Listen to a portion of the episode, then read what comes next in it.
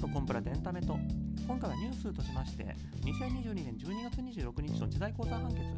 実質的な争点としましてはロックバンドの名称は誰のものなのかというところについて争われた事件についての判決について話したいと思っております。詳細についてはまた後ほど述べますけどもざっくりどういう事件かと言いますとバンクールというロックバンドがいるんですけどもここはかつて、ま、芸能事務所に所属してプロとして活動されてたんですがこの人たちが独立することになった。ただその後このかつて所属してた方の事務所がこのフェストバンクールっていうバンド名は今後使っちゃいけないというようなことを主張したということでこンド名を使い続けたいバンド側と、まあ、対立しまして最終的には裁判に持ち込まれたということなんですが結論としましてはこのロックバンド側は勝ったっていう事件です。つまりこのフェストバンクールっていうバンド名をこの独立した4人が使い続けていいと。そういう判決が出たっていうものです。この芸名は誰のものなんだっていう問題については、まあ、かの有名なノーネン・レナさんが独立したらそのノーネン・レナっていう名前が使えなくなってノンさんになってしまったですとか、まあ、古くは加瀬大衆問題なんかもあったりするんですけども今回バンド名ってことで多少この横道にそれてるところかもしれないんですがただ知財高裁の判決内容自体はこれって芸名一般にもいるところじゃないかってところが大きいすごく画期的な判決だと思いますのであの見ていきたい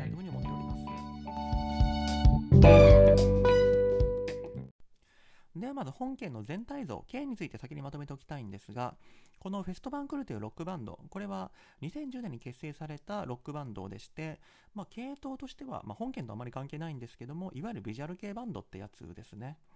現在に至るまで活動を続けておられるってことは12年、13年だからまあベテランって言っていいのかなというふうに思うんですが、ちなみに私、まあ、不勉強ながらこのフェストバングルってバンド知らなかったんですが、ちょっと調べた限りですと、このフェストバングルが主催してるあのロックフェスみたいなのもやってるみたいなんで、多分かなり人気あるバンドなんじゃないかなというふうに思うんですが、このフェストバンクール、音楽活動するにあたって、とある芸能事務所に所属して、まあ、プロモーション等をやってもらっていたんですけども、2019年に、まあ、多分何かあったんだと思うんですけども、退所することになりましたと。えー、とこの対象時にはこのフェストバンクは4人組だったんですけどもつまり今後はもう4人で独立してやっていきますということで、えー、と事務所側と話し合った結果その対象にあたっての今後の条件みたいなことを書面にしようということになったみたいで、まあ、対処契約書っていうのがあるのかわからないですが、えー、とそういった、まあ、1枚書面を交わすことにしましたと。でその中のポイントとなる条項としましては退所後半年間ライブ活動このフェストバンクールは、えーと、コンサートしてはいけないっていう条項が含まれていたってことが裁判上認定されております。一方で、今回私が特に重要重要な論点として扱おうって思っていたフェストバンクールっていうバンド名を使っていいかどうかっていう問題については、これはこの契約書は特に決まってなかったってことみたいです。使っていいとも使っちゃいけないとも書いていなかったと。で、この契約書を交わした後、この4人はまあ実際に対象するんですけども、この半年間、コンサート活動してはいけないって言われていた半年間の間に、どうもこの4人はコンサート活動をしようとしたようでして、それを察知した事務所側から、このライブの関係者、コンサートの関係者に対して、あのこれは契約上気にされてるんだよと、こんなことしようとする、あの約束を破ろうとするバンドの4人はとんでもない奴らだ、みたいなメッセージが届くようになったと。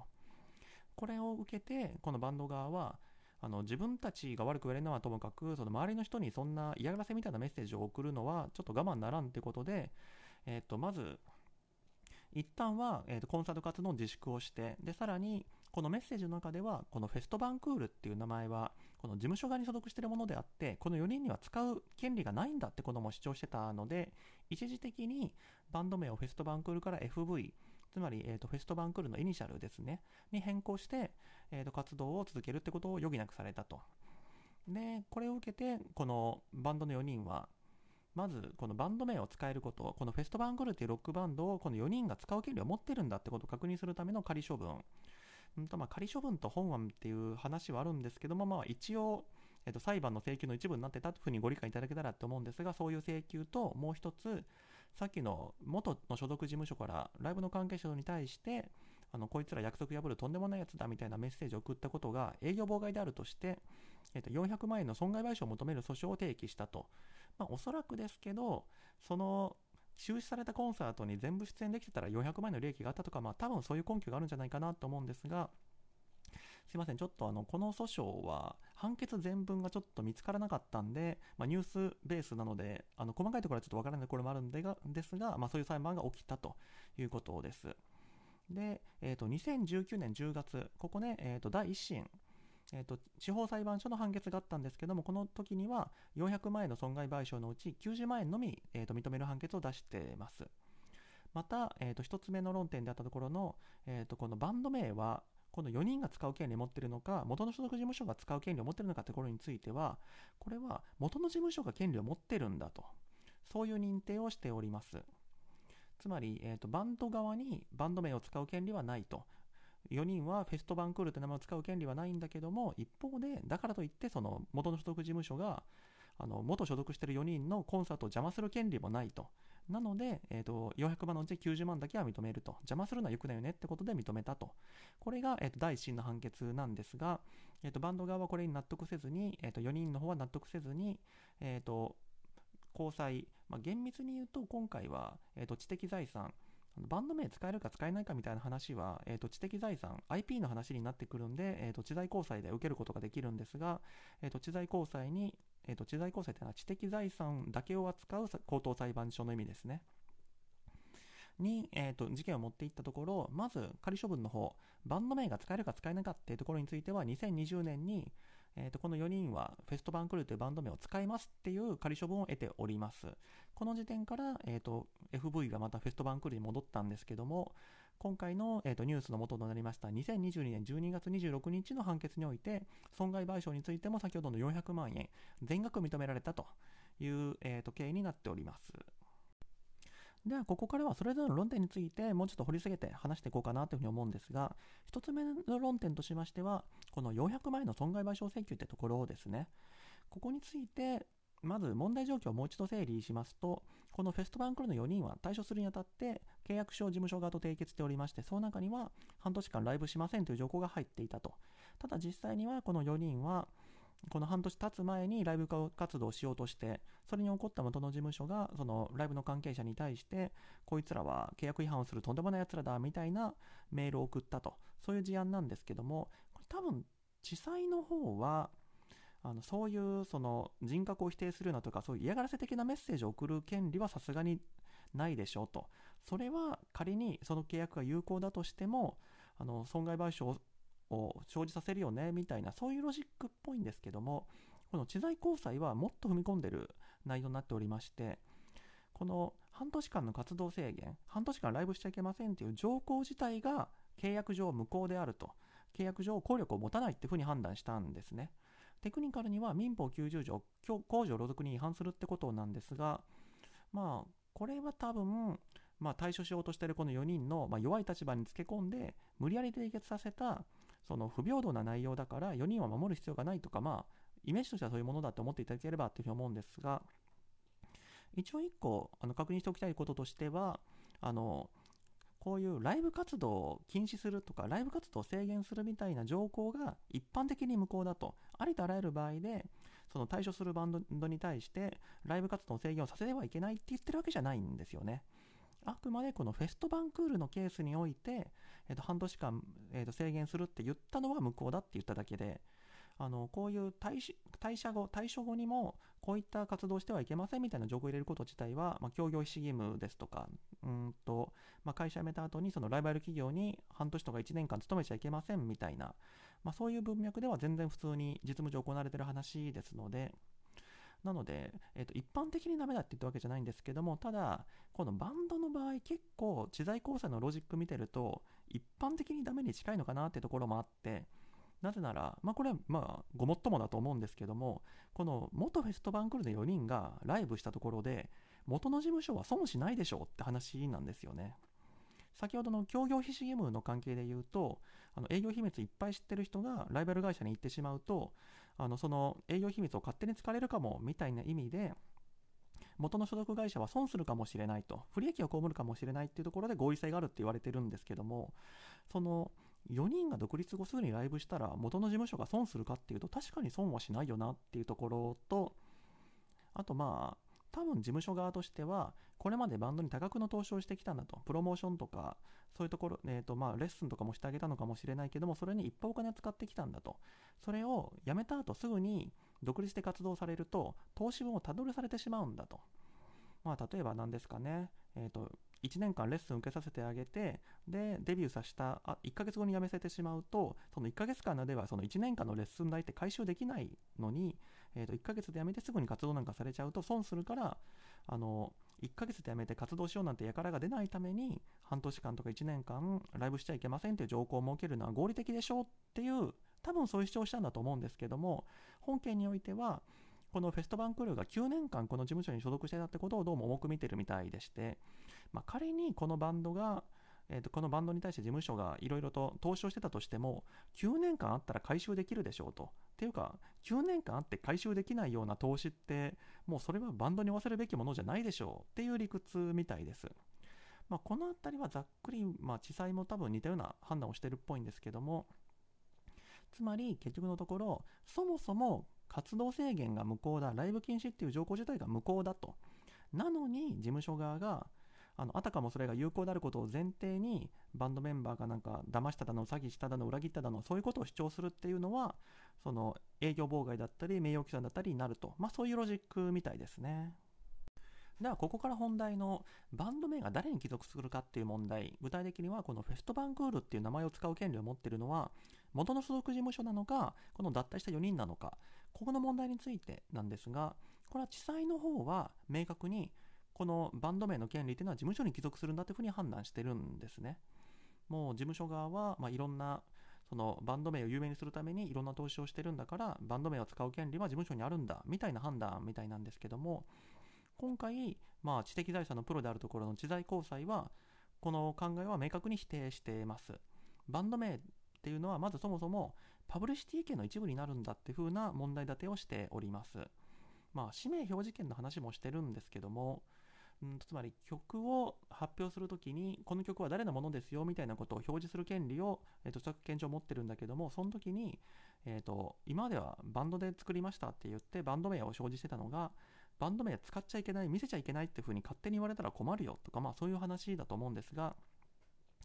今回はどっちかというと、そのパブリシティ権に絞って話をしたいなというふうに思ってるんですけども、まずパブリシティ権とは何かってところなんですが、まあこれは割と新しい権利だって言われてもう20年ぐらい経ってる気がするんで、20年前からあるものが新しいと言っていいのかっていう気持ちはしないでもないものの、ざっくり言うと、まあ、タレントパワーとか、まあそんな感じのものですね。例えばあの広告打つ時にあのタレントさんが CM に出演してこの商品は素晴らしいですよってまあ喋ってくれるパターンとかもあると思うんですけども特にあのポスターみたいなやつだとタレントさんの笑顔とあの商品が写ってる。なんならもうタレントさんも商品も持ってなくて本当にただ単に立ってるだけの写真が使われるみたいなそういうパターンもあったりするかと思うんですけどもそれでも、まあ、実際に広告打ってる人がいることからも言えるようにタレントさんのその写真なり名前なりが載ってるところに商品があったらその商品に対してもいい感情を抱いて、その商品を買おうと思う人が現れると。つまり、その芸能人なり、まあ、有名人なりの名前なり、写真なり、まあ、顔なりっていうのは、経済的に価値を持ってるんだと。なので、これに対して、その法律上もその権利を保護しましょうってなった。それがまあパブリシティ権っていうものなんですけども、えーと、知財高裁は今回、このパブリシティ権っていうのは、まず人格権の一部ですと。まあ、ここの判断自体は、あの昔からある判断と基本的に一緒なんですけどもつまり、えーと、さっきの顔だとか名前だとかそれはその人の人格と結びついているものであって今回のフェストバンクールっていうの名前についてもこのバンドの4人と人格的に結びついているものなんだと。フェストバンクールって言ったらあの4人だよねと。あの4人と別にフェストバンクールって名前だけ勝手に立させることはできないよと。だってあの4人がフェストバンクールなんだからと。そのそれはあの4人が、まあ、4人の集合体としてフェストバンクールっていうそのまあバンドという人格を持っていてそれに対して与えられた権利パブリシティ権なんだと。その事務所が勝手に横から奪い取ることはできないんだよと。まあおそらく厳密に言うと著作権も、えーと、著作者人格権と著作者としての財産権みたいなのがあってそのパブリシティ権に基づく収益を受け取る権利とかだけ売ることはできるんだと思うんです。ただそれはあくまでその財産を売り渡してるだけであって、パブリシティ権自体、つまり、えーと、自分のその顔写真を勝手に変なところで使わないでくださいみたいな、そういう権利自体については、その人の人格そのものを結びついてるから、えーと、譲渡できないっていう、そういう発想だと思うんですけども、まあ、何にしても、このフェストバンクルっていうバンド名は、その事務所の方じゃなくて、そのフェストバンクールっていう存在を体現してる4人の個人、つまりこのバンドメンバー4人に属してるんだっていうふうに知財高裁は判断したわけです。えー、とこれはさらに判決文の中で明白にパブリシティ権が発生するに至った経緯だとか発案者が誰かっていうことはそのパブリシティ権が誰に帰属するかということと関係ないって言っておりますのでつまり、えー、とこの、えー、とフェストバンクールっていうバンド名が有名になったのにその事務所の貢献が大きかった、えー、とその発生するに至った経緯ですとかまあ、今回は、えー、とこのバンド4人が考えたバンド名ってことらしいんですが仮にこの事務所が付けた名前事務所の誰かが、えー、と発案した名前をこの4人に載せたんだとしても関係ない、えー、と発案者が誰かは関係ないと知財交差は言っていますので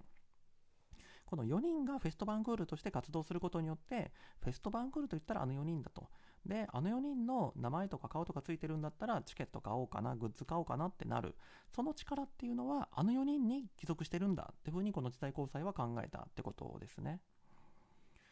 つまり、えー、とこの事務所側としては、えー、とその使用を制限することはできないってことなんですけどもただこの部分についてももちろん注意しなきゃいけないところについてはさっきのどちらと申し上げました通りバンド名の利用を禁止する合意をしてた場合はもちろん別だと思うんです。えー、と本来的にこの、えー、とバンド名フェストバンクールがこの4人に帰属するってことは言えたとしてももちろんこの4人はその権利を自由に処分することができる。もちろんその人格と結びついてるんであの完全に奪うことはできないものの、えー、と代わりに管理してくださいだとかそのそこから得る収益だけ移しますみたいな、まあ、さっき申し上げたことはできるってことなんでそこももちろん限界はあるものの、まあ、特に少なくとも今回のような契約上特にこのフェストバンクルという名前を事務所が持つみたいな合意してなかった状況においては当然この4人が引き続きフェストバンクルという名前を、えー、と使えるようにしてるんだってそういうふうな合意だったはずだってことですね。でもちろんさっきの、えー、と半年間のライブ活動の制限は無効だみたいな話と同じくあの契約上に勝手にフェストバンクルという名前はもう使えないよって書いたら何でも許されるかっていうとあの多分あの人格権の侵害みたいな扱いになっちゃうと思うんですよね。つまり、えーと、独立した後はこのフェストバンクールって名前はもう使いませんよってことを契約書に書いたとしてもこれはこの4人のその人格と結びついたあのフェストバンクールって名前がこの4人と結びついてるそれを否定する行為になるんでまあ具体的にはその禁止する代わりに相当のお金を払わないと多分同じくさっきの民法90条公序良俗違反とかで無効にされちゃうんだろうなっと思います。まあ、ここは私の感想ですけど。以上が本件の概要でして、ここからはま私のぼやきというか感想なんですが、以前あの別のポッドキャスト配信におきまして、アイドルは事務所を退所した後も、その所属しているアイドルグループ名を名乗れるのかと。そのグループ名はその子たちじゃなくて、あの事務所の方に所属してるんじゃないかみたいな問題について考えたことがあるんですけども、今回のバンドのケースって、その意味では、まあ、かなりバンドにとって勝ちやすい状況だったのかなって気がしていてもちろんあの事実としてこのフェストバンクールって名前自体この4人がつけたっていうふうに言ってるっていうもともと4人のものだった感もあるんですけども